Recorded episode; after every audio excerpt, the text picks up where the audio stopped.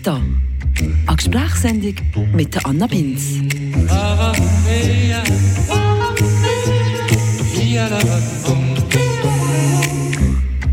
Hallo zusammen. Heute gibt es eine Folge zu einem Thema, das ich in meiner Bubble ging um mich sehr leidenschaftlich darüber diskutiere, über das Thema Erziehung. Erziehung im Schulkontext, da haben wir ja schon mal darüber geredet. Da könnt ihr Folge 14 hören, wenn ihr Lust habt. Ist bis jetzt übrigens mit Abstand die beliebteste Meta-Folge Von dem her interessiert mich ja die von heute vielleicht auch mich. Das Mal geht es jetzt also nicht um die Lehrerinnenseite und um den Einfluss, den die Schule auf uns Menschen hat, sondern um die in der Regel allerersten Bezugspersonen in unserem Leben, um die Eltern. Was macht gute Eltern aus? Wie erziehe ich mein Kind zu einem unabhängigen, anständigen, gescheiten, sympathischen, bödelnden Mensch? Beziehungsweise, wie will ich überhaupt, dass meine Kinder rauskommen? Und wie geben ihnen vielleicht auch so wenig wie möglich Stolpersteine und Traumata mit auf den Weg? Was beinhaltet der beziehungs- und bindungsorientierte Erziehungsstil eigentlich genau, der da heutzutage ja vor allem gross propagiert wird in den Erziehungswissenschaften? Und wieso sind wir überhaupt von der autoritären Erziehungsmethode von vorherigen Generationen weggekommen? Ist das überhaupt eine gute Idee? Oder bräuchte unser Kind nicht vielleicht auch ein bisschen mehr Autorität und Regeln? Das sind sicher alles Fragen, die man, glaube ich, wirklich endlos kann diskutieren kann und wo es sicher auch keine abschließende Antwort darauf gibt. Und gleich ich, lohnt es sich, da ab und zu mal ein darüber nachzudenken. Und ich mache es vor allem einfach gerne, obwohl ich selber gar keine Kinder habe. Meine heutige Gesprächspartnerin, die hat aber Kinder und sie befasst sich auch beruflich mit Erziehung. Sie arbeitet nämlich als Sozialpädagogin beim Verein Familienbegleitung Freiburg und schreibt ab und zu auch Erziehungsratgeber für die Freiburger Nachrichten. Susanne Äschlimann. Und gestartet in das Gespräch sind wir dann gerade mit einer Halligalli-Intermezzo-Frage.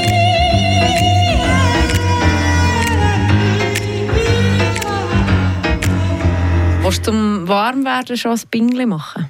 Also.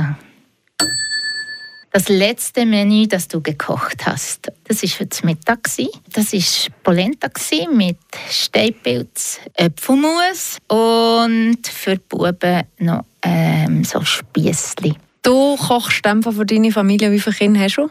Ich habe zwei Buben, 17 und 11.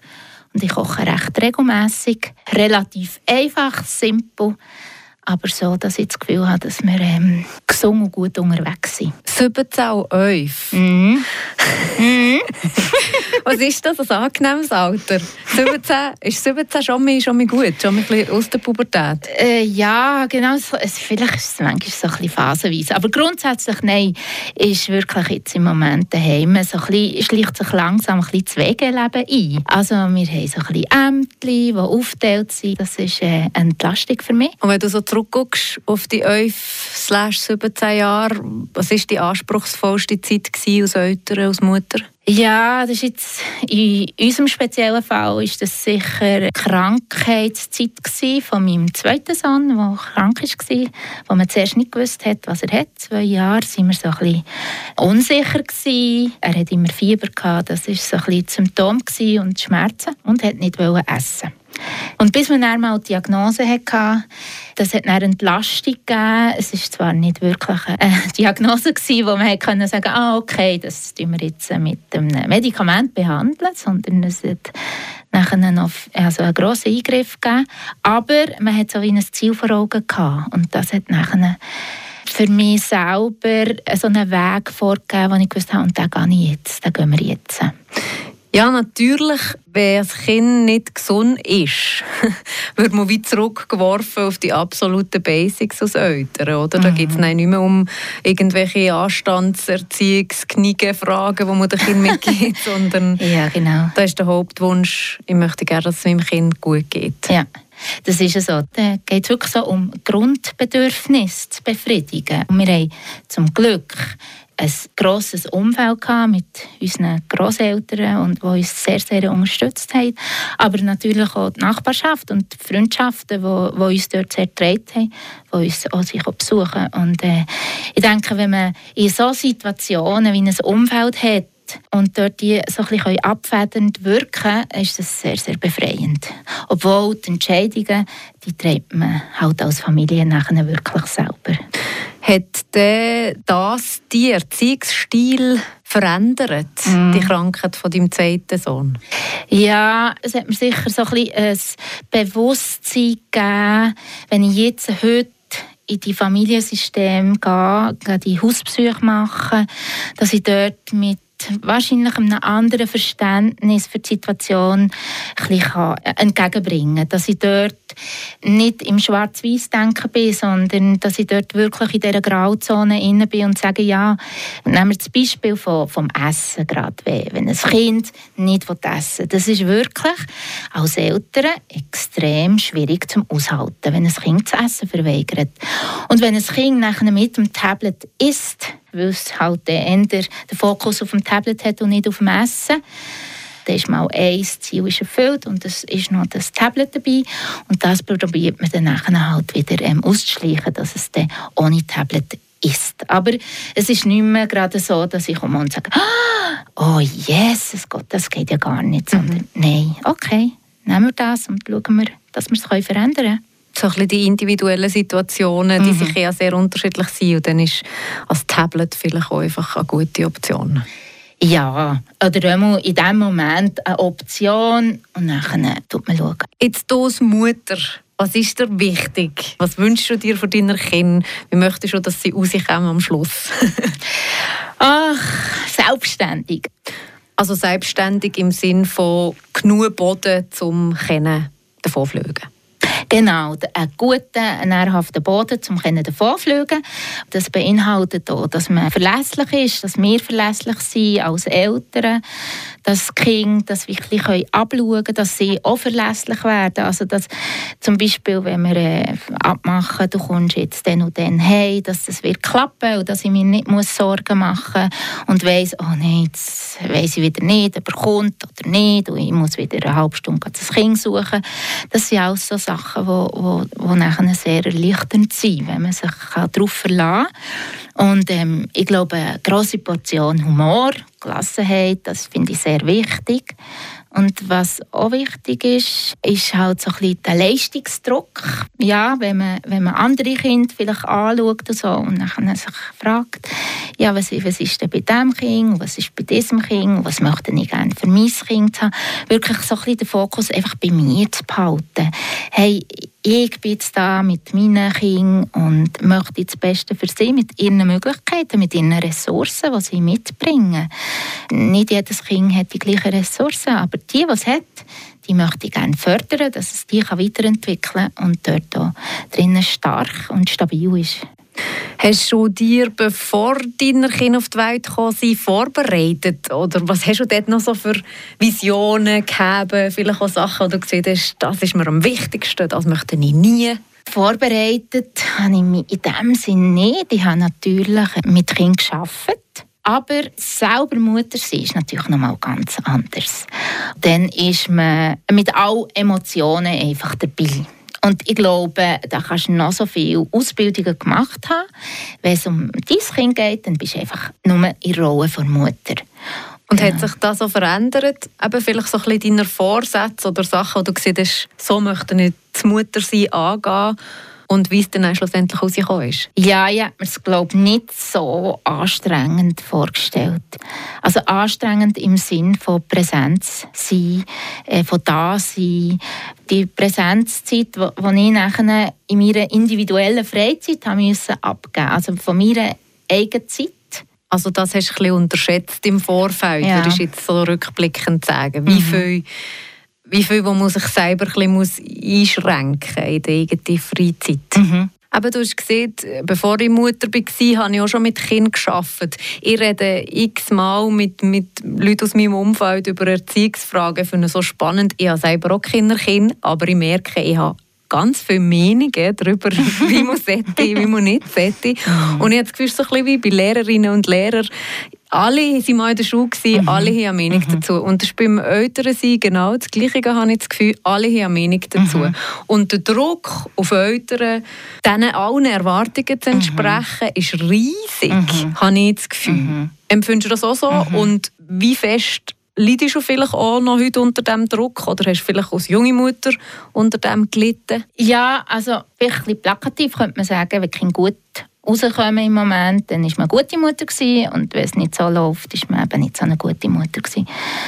Und ich glaube, in diesem schwarz-weiß Denken, das ist sehr, sehr schwierig. Es gibt einfach sehr viele Nuancen drin. Wenn ich jetzt mir, ich schreibe Erziehungsratgeber in der FN, und hat zwei Buben. Und ja, da läuft einiges auch eine Auseinandersetzung. Und wenn ich da so Tipps schreibe und selber kommen manchmal genau die gleichen Themen zum Zug, oder? Aber ja, daheim bin ich halt einfach Mutter. Und meine Emotionen zu diesen Kindern sind, sind ganz in einem anderen Verhältnis. Und das macht es aus. Und ich denke, dort dürfen wir einfach nicht streng sein mit uns selber.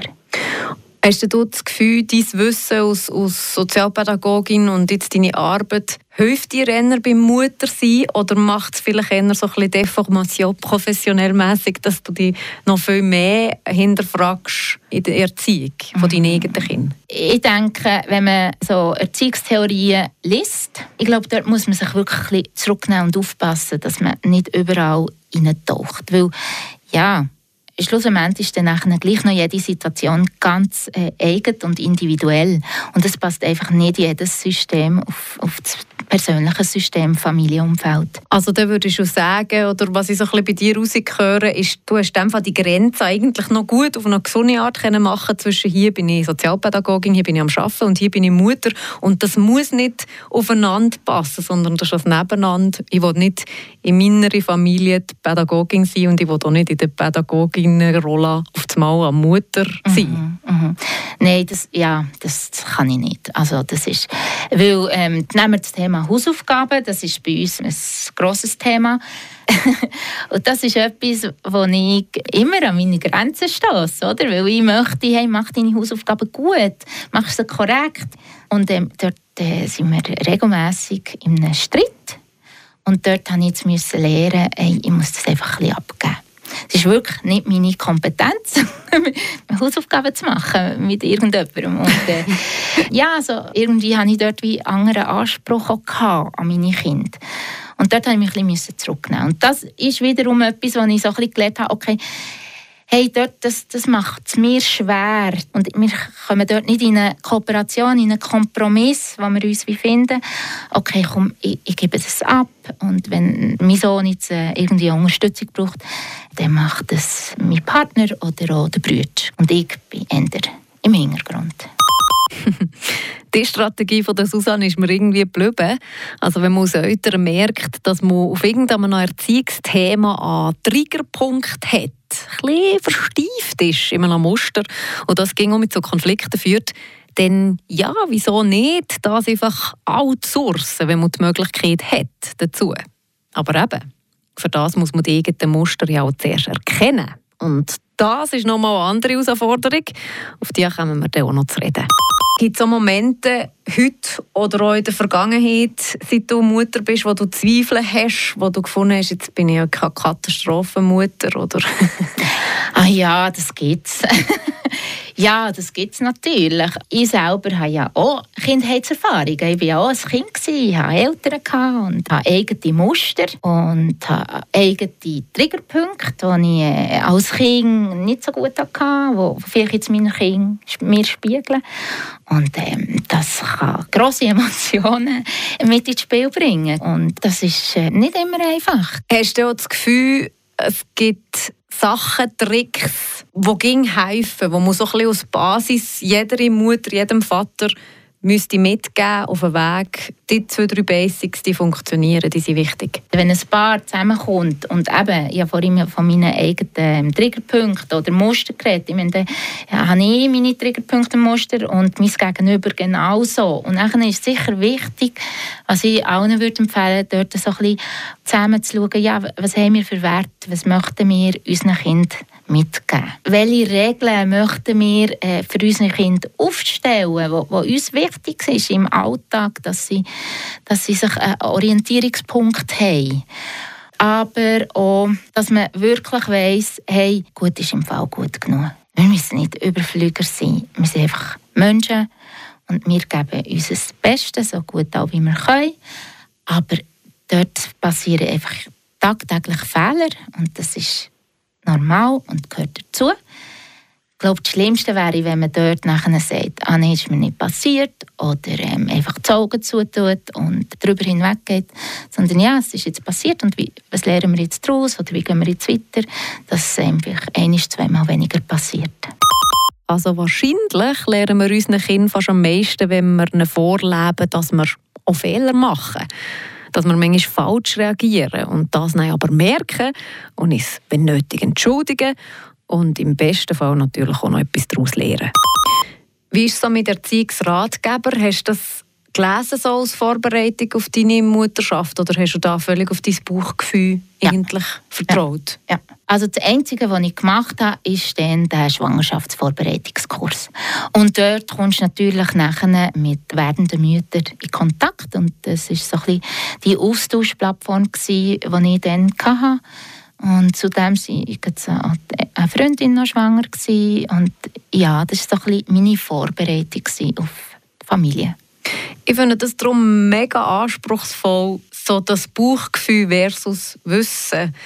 Weil ich habe jetzt schon alles gesehen an Mütter und Väter, die, die sich akribisch vorbereiten, jeder Ratgeber lesen, das Mindmap machen mit Pro und Contra und wo widersprechen sie sich und wie finden ich noch eine Antwort auf das und das und das. Und die, die nichts lesen und nichts fragen und ich sage, hey, ich habe das Gefühl, ich kann das, ich mache was, was sich gut anfühlt und das Fiese ist, die, die das Bauchgefühl Vertrauen nicht haben, mhm. die verzweifeln fast an dem, weil mhm. sie, sie, sie einfach das, das Vertrauen in sich selber mhm. als Eltern nicht. Mhm. Ja, das ist ein wichtiger Punkt. Also grundsätzlich kann man ja sagen, man kann ein Kind nicht, nicht erziehen. Mhm wenn man so verschiedene Erziehungsstile durchgeht oder, oder sagen, ähm, laissez-faire, wir machen gar nichts. Wir lassen das Kind in seiner Persönlichkeit, das ist so ein bisschen extrem, aber in seiner Persönlichkeit entwickeln. Es darf machen, wie es möchte, seine Kreativität fördern und ausleben und eigentlich das fast ohne Regeln und Grenzen. Ähm, er hat den Vater verloren. Ja, du it. Eine prägende Erinnerung aus deiner Kindheit. Da sind wir vielleicht gerade bei den Trigger, oder? ja, genau. Hey, jetzt bin ich wirklich, jetzt muss ich überlegen. Also es kann im schönen Sinn prägend ja, sein. Aha. ja, es ist so ein inneres Bild, das für kommt. Das ist Kindergartenzeit, Weihnachtszeit. Da haben wir so das Theater Maria und Josef ausgeführt. Und ich konnte dann Maria sein und also so ein Kleid an, so ein blaues. Das ist mir eigentlich, eigentlich noch so sehr präsent. Und ich habe das extrem schön gefunden. Wahrscheinlich auch, weil ich ein Kind war, das sich extrem gerne verkleidet hat und in andere Rollen geschlüpft ist. Merkst du das viel in der Erziehung, dass du vielleicht auch Erinnerungen nachspürst? also nein, das ist das falsche Wort, aber zum Beispiel jemand, der sagt, Ah, ich freue mich, wenn ich dann mal Kind habe. Oder ich freue mich, wenn meine Kinder genug alt sind, um mit nach Seisa zu bräteln. Und dann gibt es genau das, was sie mir Kind hat gegeben hat an der Seisa. Und ich bin nie an Seisa ah. und finde so, ach nein, ich will lieber, keine Ahnung, halt das, was ich cool gefunden habe in mir Kind, dass man wie so das wiederleben mit ah, seinen eigenen so die Ritual, die man als Kind... Mhm. Ja, das, das, äh, das habe ich auch. Aber das hat sich verändert, tatsächlich.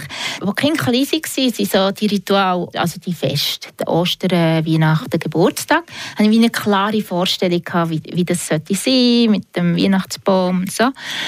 Und mittlerweile komme ich ein von dem weg. Mittlerweile habe ich das Gefühl, hey, das, ist, das waren meine persönlichen Kindheitserinnerungen, gewesen, die verbunden sind mit dem, mit dem Ritual. Und jetzt habe ich aber eine neue Familiensituation und jetzt tun wir die Ritual wie neu prägen. Oder vielleicht gibt es zusätzliche Sachen oder, oder äh, Rituale, die in meiner Kindheit wichtig waren, sind nachher jetzt in meiner aktuellen Familie gar nicht mehr so wichtig. Und gibt es viele Situationen, weil ich habe das Gefühl, das ist doch so ein Klassiker, oder wenn du jetzt siehst, die Kindheitserinnerung, wo du die Maria bist, in diesem wunderschönen Kleid, und dann äh, kommen deine Buben in dein Alter und dann merkst du vielleicht, dass du dort mit ein Nachdruck probierst, dass dein Sohn jetzt den Josef kann spielen kann oder vielleicht Maria, oder weiß doch nicht. Ah, das, dass man so merkt, dass man so merkt, oh, das ist wahrscheinlich wirklich meins, das ich jetzt da meinem Kind aufdrücke. Und, äh, hat vielleicht mit dem Kind und diesem Bedürfnis gar nicht so viel ja, zu tun. Ja, das gibt es sicher, ja. Ich denke, eben, wir haben so innere Bilder abgespeichert, oder? Und haben so irgendeine Vorstellung, ein Verständnis.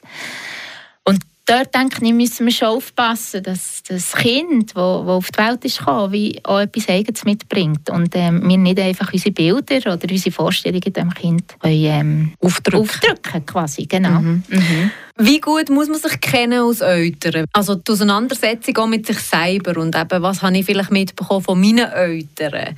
Was habe ich für Triggerpunkte? Was habe ich für Schemas, wo mein Kind vielleicht in mir um mich auslöst? Wenn ich auf merke, Gott, wieso nervt mir jetzt das Kind so? Und ich auf merkt, aha, das ist irgendwie ein Thema, das ich mit meiner Mutter gegeben habe ja, oder, so. oder mit meinem Vater. Ist das wichtig, dass man, oder tut ihr das auch in der Familienbegleitung propagieren, dass man sich in erster Linie auch mit sich selber auseinandersetzt, bevor man dem Kind Schuld gibt. Ja, also ich denke, es ist sicher grundsätzlich wichtig, dass man sich selber kennt. Das hat noch wie, wie nichts mit dem Kind zu tun. Also wer, wer, bin ich? Aus welcher Motivation mache ich irgendwelche Sachen? Mache ich das für mich? Mache ich das für andere? Das sind alles so Sachen, die ich mit mir ja, ein bisschen klären muss. Und je besser, wenn ich das natürlich geklärt habe, desto schneller merke ich vielleicht auch anhand des Verhalten beim Kind, dass es jetzt etwas mit mir zu tun hat. Mhm. Vorgängig all die Triggerpunkte oder so, ich denke, ich weiß nicht, ob man das kann. Das sind Sachen, die man vielleicht vergessen hat, die man gar nicht präsent hat, gerade aus der Kindheit, oder? Und einem erst wieder in den Sinn kommen, weil vielleicht das Kind das spiegelt. Mm. In diesem Moment. Und dann lohnt es sich dann einfach herzuschauen. Vielleicht auch ein Feedback einholen. Wie, wie, hast du mich denn, wie hast du mich jetzt erlebt? Also vornherein alles wollen schon perfekt. Also da geht es ja ein bisschen Perfektionismus. Man möchte eigentlich wirklich alle Steine was könnte geben auf dem Weg von Erziehung aus dem Weg rum. Das, denke ich, ist nicht möglich. Ja, was mir auch viele Eltern sagen, ist, dass es ganz andere Themen aufkommen, wenn man Kinder hat. Also eben zum Beispiel eine Beziehung. Dann merkt man auch, aha, das und das und das sind meine Themen. Die Person triggert jetzt das und das und das bei mir. Und das mit Kindern auch nochmal ganz andere. Und zum Teil aber eben auch Sachen für euch kommen, die wo ich damit zu tun wie näher erzogen mm. bin. Mm. Mit unseren Eltern mm eigentlich. -hmm. Und was ich auch viel höre oder, oder auch beobachte, ist, dass Eltern im Krisenmoment zurückkehren, eben auf das Mal in die Muster, wo die Mutter oder der Vater mit dem autoritären System von mhm. Anno, weiß nicht was, mhm. ja, das hat man halt integriert. Eben, jetzt gehst du auch nicht Nacht ins Bett und so, uh, von wo kommt jetzt dieser Satz? Mhm. Also wir haben wie noch gar keine Vorbilder jetzt in unseren Generationen mit diesem beziehungsorientierten Erziehungssystem. Weil das gibt es noch nicht so lange. Ja, aber es gibt natürlich viel mehr Möglichkeiten, wo wir äh, uns das eben so ein bisschen aneignen können, wo wir äh, Infos bekommen. Und so das Vernetzen oder das Zusammenreden, ich denke, das ist auch etwas Neues. Früher war Familie so ein bisschen Familie. Gewesen. Über das hat man nicht so geredet. Und heute denke ich, sind die Eltern schon sehr viel offener und, und erzählen sich, ah, das habe ich positiv empfunden, das, das habe ich noch gut gefunden. Und dann kann man sich ja überlegen, ah, möchte ich das vielleicht auch? Mhm. Reden wir doch aber mal ein bisschen über die Erziehungsstile, weil ich finde das so extrem interessant und so wie ich das aus Laien mitbekomme, habe ich schon das Gefühl, dass sicher die Generation von unseren Eltern noch sehr autoritär erzogen sind und dass es dann in der Erziehungswissenschaften auch so ein bisschen das war, wo man propagiert hat. Und heute habe ich so das Gefühl, wenn ich Erziehungsratgeber lese, wenn ich Podcasts höre über Erziehung, ist das autoritäre Erziehungsmodell eher verpönt. Also von dem ist man wie weggekommen. Ja, also so der autoritäre Erziehungsstil, der klare Hierarchiefunktion hatte, wo die Eltern gesagt haben, was durchgeht, wo, was sich heute schon verändert hat. Ja. Was hat es für negative Konsequenzen, dieser autoritäre Stil? Also wenn ich das Kind lala schreien zum Beispiel und nicht reagieren auf seine, also es hat ja wie keine andere Variante, weil es noch nicht reden kann. Also ich kann es nicht sagen, ich habe jetzt Hunger zum Beispiel. Das Schreien halt wie die einzige Ausdrucksform der Kommunikation und die wird nicht befriedigt. Also was passiert denn bei dir? Ja, man lernt zu schlucken. Ja, und irgendwann sagt man, okay, ja, das schreie halt nicht mehr, weil es bringt ja nichts. Aber für einen Selbstwert, denke ich, ist es schon sehr wichtig, wenn man eben schon bei den kleinen Kindern eine Reaktion zeigt. Wenn man einfach über das hinweggeht, dann hat man das Bedürfnis in diesem Moment nicht erfasst als Eltern und spiegelt ihm zurück, es ist jetzt auch nicht wichtig. Und ich denke, für das Kind selber ist das schwierig nachher mit der Zeit, um die eigenen Bedürfnisse wahrnehmen. Dann tut man es eben schlucken und hinter dran stellen und tut sie nicht kommunizieren. Und ich denke, jetzt gerade in der Elternschaft ist es sehr, sehr wichtig, dass man über die eigenen Bedürfnisse kann reden kann. Also das ist nicht der Rattenschwanz? Das, genau, und, mhm. und ähm, das muss man irgendwie können lernen und üben und darauf eingehen. Also es ist nicht das Ziel, dass mein Kind nicht mehr schreit, weil es seine Bedürfnisse unterdrückt. Weil dann macht es das vielleicht auch im Erwachsenenalter ja. und kann auch als Mutter oder Vater vielleicht seine Bedürfnisse nicht mitteilen. Und dann kommt es eh nicht gut. Ja. Auch das eine Aussage, die mir geblieben ist. Wenn das Kind lernt folgen, indem es seine eigenen Bedürfnisse einfach unterdrückt, dann ist das ja, glaube ich, nicht die Lektion, die man als Eltern hätte wollen, dass es lernt. Oder? Und ich habe ehrlich gesagt fast ein bisschen das Gefühl, dass das ein bisschen eine Erbkrankheit ist von diesem autoritären Erziehungsstil, den wir alle zusammen, oder zumindest die Generation von unseren Eltern noch recht intus hat, dass wir vielleicht sogar gar nicht mehr wissen, was wir möchten oder bräuchten, weil wir so drin haben, unser Bedürfnis zu ignorieren, auf die Zähne zu beißen, auszuhalten. Und nein, um das plakativ noch ein bisschen weiter zu spinnen, ist man vielleicht auch einfach grundsätzlich so ein bisschen unzufrieden, so ein bisschen unglücklich und frustriert, bis vielleicht sogar wütig im Leben. Und weiß aber gar nicht wieso. Ich möchte immer, dass mein Kind unbedingt kann sagen was es braucht und lernt seine Bedürfnisse wahrzunehmen und nicht zu ignorieren. Was aber natürlich auch nicht heisst, dass unser Kind gar nicht lernen sollen, um mal etwas auszuhalten. Also das Grundbedürfnis jetzt von einem Baby ist wie noch ein anders, als wenn es nachher eben dreijährig ist oder vier, wo, wo man so ein bisschen am Üben ist, für die Frustrationstoleranz so ein bisschen lernen auszuhalten. Also eben, im älteren Stadium ist das dem Fall auch okay, dass man ja. als Kind manchmal lässt, lässt ja. aushalten und ja. dass es die Frustrationstoleranz eben auch Muss man ein bisschen üben, ja. Mhm. ja. Was hast du das Gefühl, wieso ist man vom Autoritären weggekommen? Weil es ist ja schon so, dass dann kommt ein neues Erziehungsmodell und dann findet man das super und die anderen findet man schrecklich und unsere Eltern haben das sicher auch nicht aus bösem Willen gemacht, sondern dann hat man einfach gesagt, ein bisschen autoritär Mami und Papi sind die Chefs, die Autoritätspersonen, das ist, auch, das ist gut so. Wieso mhm. ist man davon weggekommen? Ja, also die starren Konstrukte, die halt sind. Und ich denke, um sich zu entfalten, um zu wissen, wer ich bin, seine Stärken lernen zu kennen für ein, ein gesundes Selbstwert, ist natürlich ein Miteinbezug der Kinder, finde ich schon wichtig. Und in der Schule zum Beispiel lernen sie argumentieren, sie lernen sich durchzusetzen, also so die Vorträge, ich weiß nicht, kannst du dich erinnern, hast du viele Vorträge in deiner Schulzeit? Primarschule, glaube ich, nicht mega, ne? Mm. Jetzt äh, heute, also haben sie regelmäßig müssen sie vor der Klasse stehen und durch das äh, lernen sie natürlich schon früh mitzureden, und das macht es schon auch nicht nur einfach, oder? Weil wenn man dann äh, Regeln oder Grenzen hat, wo man sagt, so, jetzt, nein, da lasse ich jetzt wie nicht mehr mit mir diskutieren, dann ist es schon so, dass man oft in die Verhandlung hineinkommt und ja, aber kommt man nicht noch und, mm, und noch hier und noch da und so.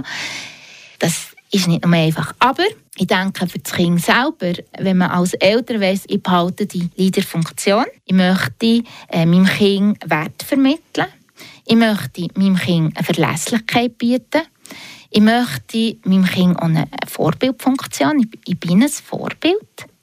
Also der dänische Familientherapeut, der Herr Juhl, hat gesagt, dass die Kinder nicht machen, was wir sagen, sondern sie machen das, was wir machen. Das finde ich eigentlich noch schön. Mhm. Also in unserer Handlung, also müssen wir bewusst sein, wir beeinflussen unsere Kinder. Sie schauen ab. Ja, ein gutes Beispiel für das. Wenn man sich mal so ein bisschen überlegt, was, habe ich, was ich meinen Eltern mir mitgegeben. Mhm. Und dann merkt man so das, was sie am wo sie ging um mich mantramässig gesehen haben. Zum Beispiel, weiß doch nicht, man tut Zempot oder keine Ahnung. Ja. Aber das, was einem wirklich bleibt und wo man dann so merkt, oh, das ist viel tiefer gegangen, ist eben das, was ich gemacht habe. Zum Beispiel gestresst sein ab Gästen beim Kochen. ah, zuerst noch putzen. Ja, und zuerst völlig putzen. im Stress ja, ab ja, dem ja. Gastgeberrolle haben. Mhm. wenn man eine Mutter mhm. hat, die das so macht, mhm. haben wir wahrscheinlich das Thema nicht. Mhm. Ich merke jetzt, das habe ich zum Beispiel mitbekommen. Ah. Oder gestresst sein am, beim Reisen, am Flughafen mhm. und so. Und das sind ja mhm. nicht Sachen, die man aus Eltern bewusst weitergibt, sondern wo man Als eben Erziehungsstil, oder? Ja, genau, genau, wo man lebt. Genau, genau. Aber es ist interessant, dass du siehst, weil mit den Erziehungsmethoden, die sich ändern, ändert sich natürlich auch die Gesellschaft und durch das, dass wir von dem Autoritären weggekommen sind und jetzt mhm. mehr bedürfnisorientiert mhm. erziehen, das propagieren, verändert sich die Schule und verändern sich natürlich auch die Kinder, die oft mal mitreden, die argumentieren, mhm. die wie selbstständig äh, in einen Tag planen und das bringt ja auch mehr Herausforderungen mhm. mit sich. Ja. Jetzt das Bedürfnis, Bedürfnis und bindungsorientierte mhm. Erziehung, das ist ja so ein bisschen das Ding, das die Erziehungswissenschaft heute propagiert, oder? Ja. ja. Was bedeutet das konkret? Du hast gesagt, eben, es geht um Bedürfnisse der Kinder, das sieht ja schon. Also nein, es geht eben nicht nur um Bedürfnisse der Kinder, es geht wirklich um Bedürfnisse der ganzen Familie. Und das ist wichtig, oder? Und das ist wirklich wichtig. Mhm. Wir dürfen uns als Eltern nicht vergessen, wirklich nicht. Und ähm, dort darf man wirklich, hallo, ich bin auch noch da und ich möchte jetzt mal eine Stunde für mich alleine haben. Oder ich möchte mal einen Kaffee trinken, ich möchte abmachen oder so. Ja, unbedingt. Also die Leute haben immer noch die Eltern. Was sind denn so die grössten Schwierigkeiten oder die häufigsten Situationen, die du antriffst jetzt bei der Familienbegleitung? Ja, ich arbeite viel im Moment äh, zum Beispiel so ein bisschen mit Strukturen, mit Plänen. Also dass man einem Kind wie eine Orientierung Halt bieten kann. Wo ist es wenn? Wer schaut wenn zu mir? Und was habe ich wenn wo los? Es ist klar, wenn ein kleines Kind ist, also da reden wir von anderthalbjährig und mit einem Plan arbeiten, da tun wir nicht die ganze Woche aufzeigen. Je älter ein Kind wird, desto mehr Informationen kann man geben. Und je jünger das Kind ist, desto weniger Informationen und desto zeitnaher. Aber trotzdem, es ist wichtig, dass das Kind weiss, okay, morgen bin ich in der Kita. Und dann tut man das wie so ein bisschen, vielleicht jeden Abend oder jeden Morgen kurz mit diesem Plan, mit einem Foto anzeigen. Und durch das kann sich das Kind dann auch selber gehen. Wenn es unsicher ist, ah, wo bin ich jetzt morgen? Wer schaut jetzt morgen zu mir? Kann sich die Frage wie selber bestätigen, indem es zum Plan geht und sich dort kann rückversichern kann. Dass man wie das Kind mitnimmt in die, in die Wechsel oder wo vielleicht früher, also ja, der redet von mir, da hat vor allem einfach meine Mama zu mir geschaut. Ich bin nicht in einer Kita, die Schule war nachher das Nächste. Gewesen. Heute schaut vielleicht einen Tag die Tagesmutter, einen Tag die Grossmami oder der Grosspapa. Das finde ich ist schon eine Ressource, also es ist auch gut. Aber das Kind braucht eine Möglichkeit, um sich zu vergewissern, für die Verlässlichkeit und Geborgenheit wer schaut wenn zu mir. Es gibt so eine kleine Struktur und Ablauf. Mhm.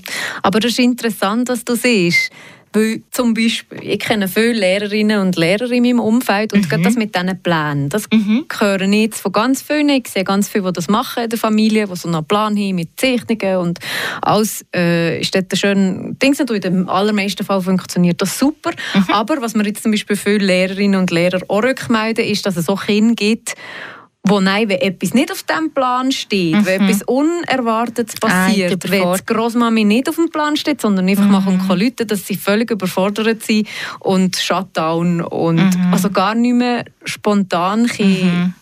reagieren auf die Umwelt. Mhm. Ja, das ist vielleicht eine Gefahr.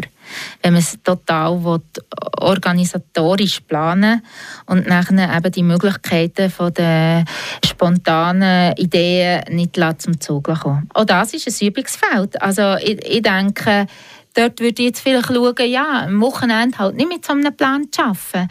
Wirklich einfach das planen, wo man eigentlich davon ausgehen kann, dass es so ist. Mhm was mir jetzt so sehr eingeleuchtet hat, was du gesehen hast, oder wo mir jetzt wieder noch mal so ein bisschen klar ist, ist, dass wirklich unser Alltag halt auch komplexer ist als früher. Ja. Früher bin ich im Kindergarten heimgekommen, die Mami gekocht und dann ist die Mami daheim und dann gehen wir schlafen am nächsten Tag. Also, und, heute haben die Kinder halt eben Kita, Großmutter, mhm. beim Papa, beim Mami. Mhm. Es, ist, es ist viel mehr Programm mhm. und darum auch viel mehr zum Verarbeiten. Mhm. Darum mhm. machen die Pläne wahrscheinlich schon Sinn. Ja, aber es stimmt schon, oder? Man muss schon schauen, dass man Kinder nicht extrem verplant. Also man muss wirklich, oder man plant es dann halt ein, das freie Spiel wo die Kinder selber für sich etwas spielen können oder draussen Erfahrungen machen im Wald. Dass man nicht Kinder in den Tourplan tut von Aktivitäten und Konsum, sondern sich bewusst auch eben nachher wieder Zeitoasen schafft, wo nichts läuft und das Kind in die Selbstbeschäftigung kommt. Etwas, wo, wo ich jetzt auch sehr viel höre, ist Leute, die sich empören, und da gehören ich sogar manchmal schon dazu, darüber, dass Kinder eben viel zu viel mitbestimmen. Also, dass wie das Kind mm. entscheidet, was es zum Mittag gibt. Oder dass das Kind entscheidet, wer jetzt wo am Tisch hockt. Mm -hmm. Oder das Kind entscheidet, wenn der Grosspapa mm -hmm. jetzt heimgeht oder mm -hmm. nicht. Und das mit dem Bedürfnis orientiert, auf mhm. das Bedürfnis des Kindes eingehen oder ist sogar aus ebenbürtiger Gesprächspartner oder mhm. Bedürfnispartner muss sicher mhm. anzusehen. Das birgt ja auch ein bisschen die Gefahr, dass die ihm so ein bisschen auf dem Kopf trampeln. Und ich sehe schon, dass der Erziehungsstil auch ein bisschen manchmal so missverstanden wird, mhm. dass man einfach das Kind entscheiden lässt. Oder jede einzelne Entscheidung am Kind überlässt. Ja, also für mich ist bedürfnisorientiert wirklich, dass man adäquat in dem Moment auf das Bedürfnis kann reagieren. Also wenn es ein Baby ist und Hunger hat, dann ist es wie klar, dann tut man es sättigen und das ziemlich zeitnah. Aber wenn es jetzt ein fünfjähriges Kind ist und jetzt hat es um elf Hunger, kann man sagen, okay, ich habe gehört, du hast Hunger, dein Bedürfnis ist Hunger, aber ich bin am Kochen und du musst jetzt warten. Und zwar bis um Viertel vor zwölf, dann tun wir zusammen essen. Ich habe dir als Alternative, wenn du möchtest, trink doch schon mal ein Glas Wasser. So Alternativen finden oder einen Kompromiss finden. Aber das heisst dann nicht, dass wenn er das Bedürfnis anmeldet, ich habe jetzt Hunger, dass man eben nachher irgendwie, okay, gang dich im Kühlschrank bedienen und nimm doch, was du möchtest. Und am Viertel vor zwölf jetzt kein Hunger mehr, weil sie ja eben mehr auf gegessen hat. Aber wir sind uns einig, dass das extrem anspruchsvoll ist wo setzen ich Rahmen? Ist es mir wichtig, dass mein Kind um 12 isst? Oder ist es okay, dass es isst, wenn es Hunger hat? Ja, ja, ja. also das, habe ich zum Beispiel auch mit jemandem geredet, der gesagt hat, meine Eltern haben mir früher gezwungen, am Morgen um 7 Uhr also zum Morgen zu essen. Ja. Und ich habe nie Hunger gehabt. Ja.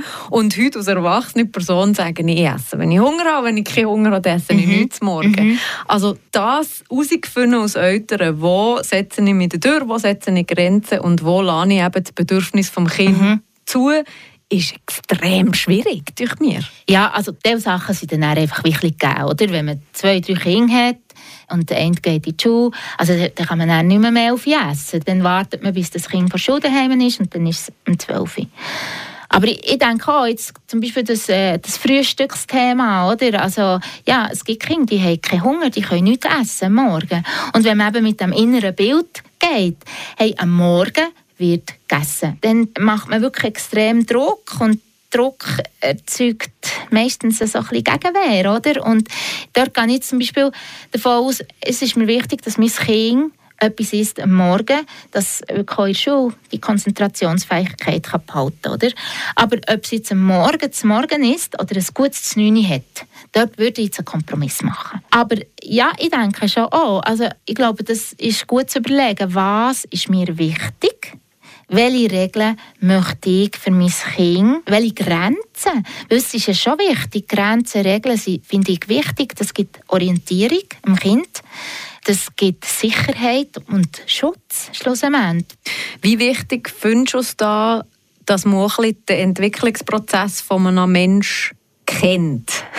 Mhm. Weil ich habe das Gefühl, viel scheitert die Einordnung auch an dem, dass man die Entwicklung nicht weiß. Also, dass man einem Halbjährigen nicht kann sagen kann, was möchtest du heute, eine Banane oder etwas, ja wie logisch. Ja, genau. Oder dass genau. man dort sofort Grundbedürfnisse zum Beispiel mhm. befriedigt. Mhm. Und nein, den Übergang aber verpasst mhm. zum 2-, 3-Jährigen oder eben, ich weiß nicht, mhm. ich weiß es selber nicht mal, wenn genau.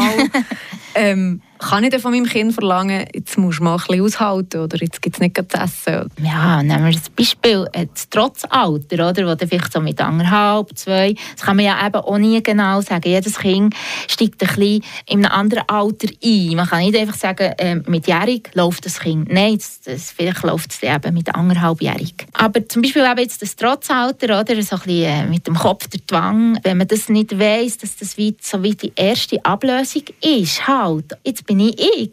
Und ich weiß auch, dass wenn ich äh, etwas fordere, dass es äh, eine Reaktion gibt und im besten Fall sogar so, wie ich es möchte, oder? Und so ein bisschen in die Autonomiephase hineinkommt, dann kann das, für, wenn man das nicht weiß, kann das tatsächlich sein, dass man nicht das Gefühl hat, ah, das Kind, äh, das ist mega schwierig und so. Also dort ist sicher von Vorteil, dass man das gewisse Verständnis oder, oder die Information kann abholen kann und sagen, hey, das gehört zum Entwicklungsschritt jetzt. Und das ist normal. Und hey, bleib ruhig, bleib gelassen. Und das hat im Fall nichts mit dir zu tun. Das hat nicht damit zu tun, dass das Kind jetzt dauernd die Eltern provozieren will, sondern nein, es ist mit sich selber beschäftigt. Es möchte lernen, für seine Bedürfnisse, für seine Wünsche einzustehen und tut das jetzt anmelden. da gibt es ja gleich schon eben auch ein bisschen Regeln. Also eben, dass man paar Monate altes Kind nicht la, la, la schreien oder... Nein, ja. Und dort habe ich das Gefühl, scheitert eben gleich noch so oft. Also auch ein lustiges Beispiel, das ich in einem Podcast gehört habe, ist, dass sie gesehen hat, eine Mutter, sie sei sich gewöhnt, ihr das Kind anzulegen. Weil das macht man ja wie vom Tag 1 an, legt man das Kind an. Und ja. hat sie gegen das Kind angelegt und hat auf einmal gemerkt, dass der Vater sagt, am Dreijährigen, hey, legt ja und es kommt fix fertig angelegt mit Reissverschluss und allem und zugeknöpft und alles. Und sie so, hä, ich lege das Kind ging noch an, ja, wie verpasst, dass es das selber kann. Mhm. Und darum finde ich es ja vielleicht gleich noch so wichtig, dass man die Schritte im Kopf hat und sich dann auch ein bisschen anpasst und sagt, man, jetzt kann ich meinem Kind zumuten, alleinig Bus zu fahren oder mhm. sich eben alleinig anzulegen mhm. oder heute und morgen zu unterscheiden und jetzt noch nicht. Ich merke mhm. zum Beispiel auch viel im Gespräch mit Dreijährigen, wenn ich sage, ja, geh, freust dich auf Ostern, wenn du da mit uns kommst und das Kind mir so anguckt, okay. was? Was ist Moor? Was ist Ostern? so ein so. Oh ja. Ja, klar. Aber das muss man sich ja nicht alles aneignen, finde ich, oder? Also, wenn du jetzt frisch Mutter wirst oder Vater, dann kannst du ja auch sagen, okay, das ist jetzt ein Projekt, das wir uns annehmen. Dort investieren wir uns jetzt auch investieren, zeitlich.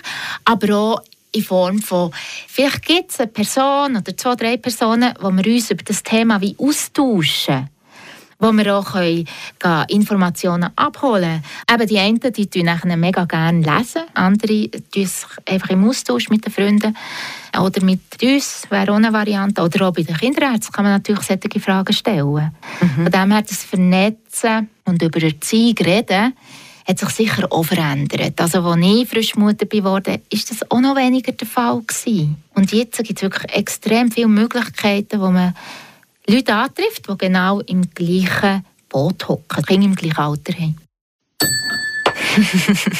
Was kannst du überhaupt nicht gut? Äh, jetzt hierher zu kommen, mhm. was du mich hast gefragt, äh, da habe ich jetzt fast eine kleine schlaflose Nacht gehabt. Oh nein. Ja, weil das ist schon etwas, wo ich weiß nicht, ob ich es gut kann oder, oder nicht gut kann. Ich kann mich nicht einschätzen in diesem Bereich jetzt hier. Und das ist etwas, was für mich wirklich so eine, eine Kump über meinen Schatten bedeutet. Obwohl ich eigentlich sehr dafür bin, dass man eben sagt, hey, gut ist längstens gut genug. Du dich nicht überfordern und die ganze Energie, wenn ich sagen wir 80 Prozent, kann ich sagen, mal, das war jetzt okay gewesen. Und dass ich 90 Prozent erreiche, einfach die, die 10 Prozent mehr, wo ich dort muss Energie drin setzen muss, extrem hoch. Und ähm, ist dann nachher 90 Prozent wirklich so viel besser als 80 Prozent. Mhm. Da haben wir so unser wunderbares Pareto-Prinzip mit der 80-20-Regel. Kommt lustigerweise ja gegen mich mal ein bisschen vor hier in diesem Podcast. Für 80 Prozent vom Ergebnis braucht es 20 Prozent vom Gesamtaufwand. Sprich, für die letzten 20 Prozent braucht es 80 Prozent Aufwand. Und das wäre umsatzertragsmässig angeguckt, viel zu viel Aufwand für viel zu wenig Ertrag. Und darum sind 80 Prozent in der Regel gut genug. Gibt es No-Gos, man sieht, das macht man wirklich nicht in der Erziehung? Ja, also körperliche und psychische Gewalt. Das ist No-Go. Nachher gibt es äh, Situationen, wo, wo sicher nicht, nicht wirklich ideal waren, aber wir sind alles einfach nur Menschen und wenn wir mal ähm, in unseren Emotionen sind oder arbeiten, tagelang und dann bist du am Abend müde und er ist mit dem Kind noch irgendetwas und ähm, dann ist man vielleicht mal lauter, als man das möchte, kann es geben. Aber wenn das nicht Norm ist und wenn man dort nachher auch wieder sich ein bisschen reflektieren und, und fragen, hey, warum ist jetzt das mir passiert? Was, was, was ist jetzt genau gewesen? kann man es wie, wie auch wieder ein bisschen anders einstufen und einschätzen und dann passiert es einfach das nächste Mal eben nicht. Und in Bezug auf Gewalt, also ich glaube, es gibt gleich auch noch Eltern, die